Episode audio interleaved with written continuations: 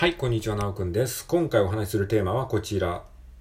記憶を蘇らせる方法5選というテーマで話していきたいと思います。よろしくお願いします。はい、えーということで、えー記憶をね、蘇らせる方法っていうのをね、ちょっと今回考えてみましたので、シェアしてみたいと思います。はい、えーラジオトーカーの小雪さんの話を聞いて、ちょっとね、インスパイアされたので、えー話してみたいと思います。え小雪さんの話の中で、なんかこう、10年前のことを話していたら、意外にちょっと思い出すことができなくって、なんかこう、記憶力がちょっと弱くなってんのかな、みたいな、なんかそんなような話をされてたと思うんですけれども、あの、まあ、記憶ってね、多分ね、僕の考えではね、あの、なくなってるわけではないと思うんですよね。あの、人間の脳の、脳をハードディスクに例えると、めちゃめちゃ容量が多分ね、大きくて、あの、一生の間に多分ね、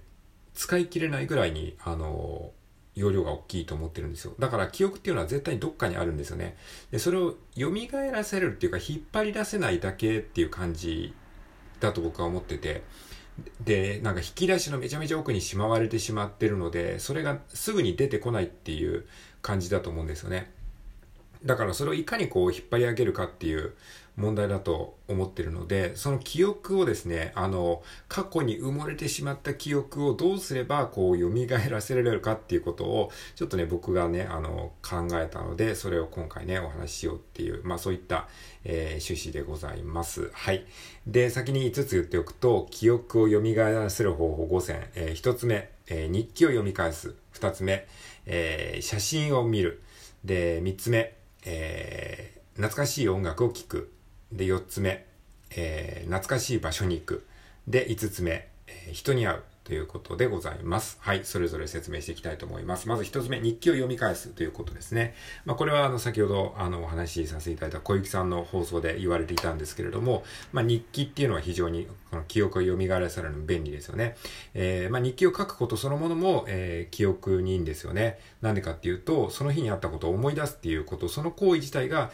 えーこう、記憶に定着しやすくなる行為なんですよね。で、さらに、こう、数年後とか、えー数ヶ月後とか、えーした後に、この日記を読み返すと、ああ、そういえばその時、あの時こんなことあったなっていうふうに、まあ思い出すトリガーになるんですよね。要はこのトリガーっていうのが大事で、その、何かきっかけがあれば、記憶にこう、アクセスできるんですよね。だから、なんていうかな、Google に、えー Google から答えを求めるときに、そのワードがあれば、えーその、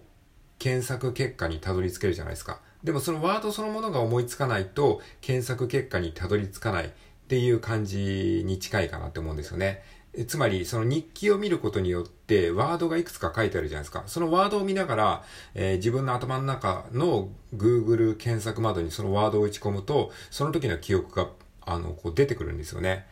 えー例えばですね、日記を読み返した時に、4630万円っていうワードがあった時に、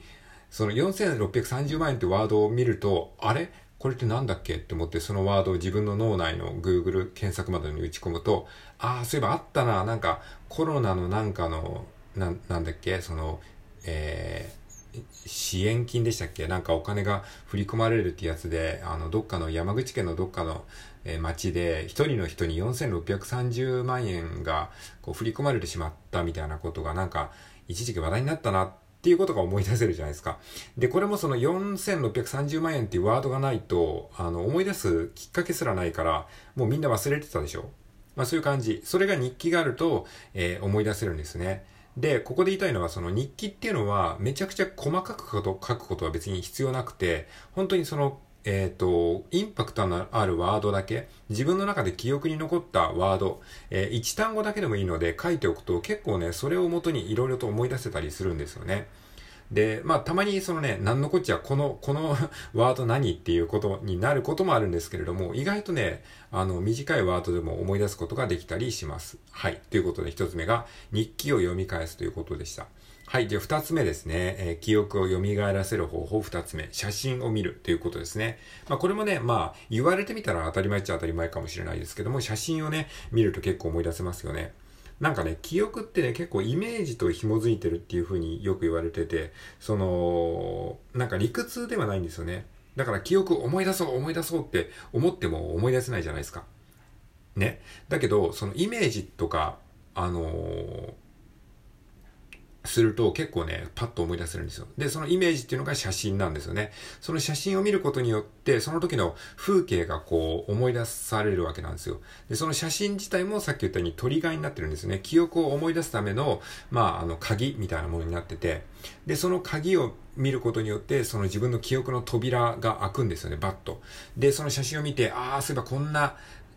こんな時あったなっていうことを思い出すわけじゃないですか。そこで記憶の扉がバッと開いて、うわっとこう記憶が蘇ってくるっていうね、そういうことがありますね。はい。で、これ写真はね、僕ね、あの、ブログをね、あの、書いてるんだけど、ブログに書くことないなっていうふうに思った時に、自分のそのスマホの写真フォルダーをこう、あの、パラパラと眺めてて、で、それで、あ、ちょっとこの写真でなんか書いてみようかなって思って、文章は書けないんだけど、なんか写真フォルダーから写真をパッパッパッと並べて、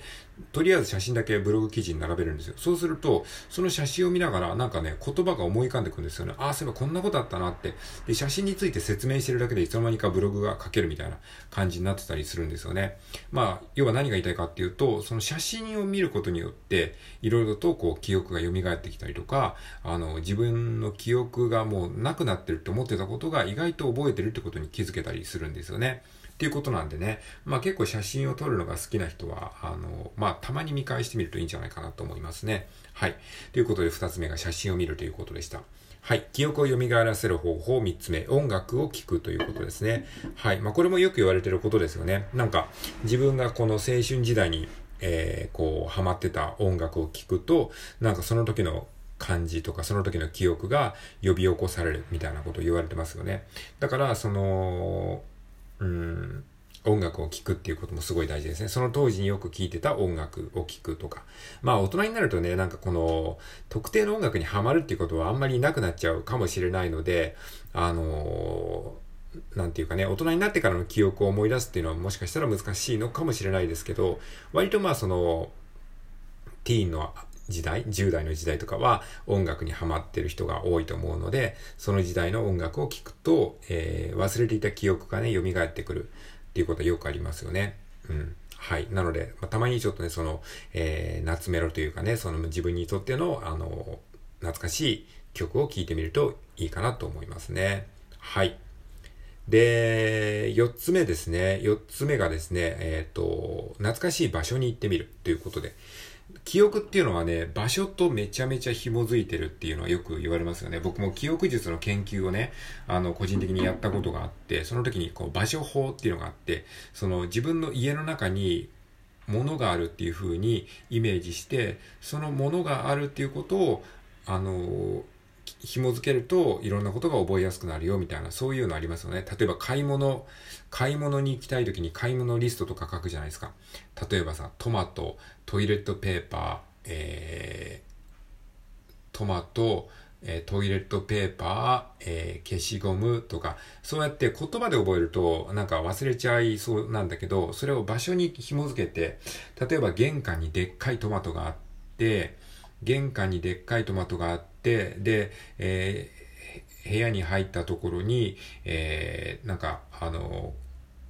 巨大トイレットペーパーが、えー、道を塞いでいて、えー で、それを、えー、自分の持ってる消しゴムで、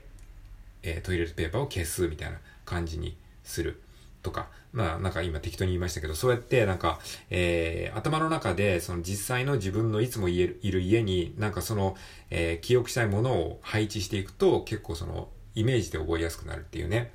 まあそういう風に言われてるんですけれども、まあそういう感じでやっぱりね、場所と記憶ってすごいね、密接に結びつい、記憶、記憶と場所っていうのは密接に結びついてるってよく言われてるんですが、まあそれをね、こう、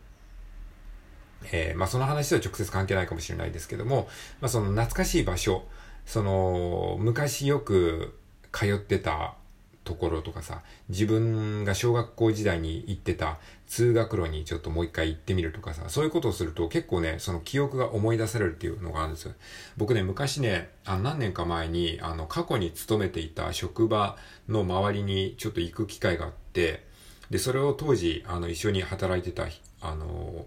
職場仲間と、あの、行くことになったんですよね。その時に、もう本当に何年も前の場所なのに、そこに行くとめちゃめちゃいろんなことを思い出したんですよ。ああ、そういえばここでこういうこと、あの、ありましたよね、みたいなことを、なんかね、いろいろとね、その人と話したりしてね、場所の力ってすごいなって思いますね。だからその、えー、もう自分が忘れてたと思ったことも、意外にその場所に行くとめちゃめちゃ思い出せるっていうことがあるんですね。はい。不思議ですよね。はい。ということで、4つ目が、えー、懐かしい場所に行くということでございました。で、5つ目がですね、人に会うということですね。はい。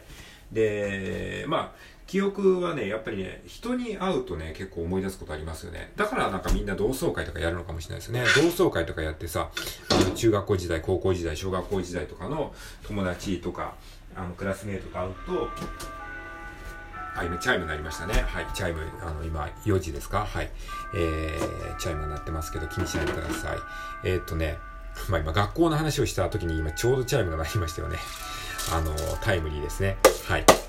まあ、こういうチャイムの音を聞くとまたね、このなんか学校の記憶を思い出すってこともある、あるかもしれないですよね。はい。僕、リコーダー吹いてるんですけどね、リコーダー吹いてるとね、結構ね、その子供時代のなんか感覚をね、思い出したりすることもね、あるんですよね。不思議と。その音色がなんか呼び覚ますみたいな、そういうのもありますよね。まあ話はそれましたけど、まあそのね、懐かしい人に会ったりとか、あとその、その自分が、えー、過去によく仲良くしてた人の名前を思い出してみるだけでも結構ね、あの、記憶が呼び起こされるんですよ。そういえば、なんとかさんって人いたよな。あ、なんとかさんといえばなんとかさんって人もいたよな、みたいな感じで、連想ゲームみたいに、その時の、その当時に、あの、よく仲良くしてた人の名前を思い出したりすると、意外と、あの、記憶がね、蘇ったりします。はい。ということで、今回はですね、記憶を蘇らせる方法5選というテーマでお話ししました。はい。聞いてくれてありがとうございます。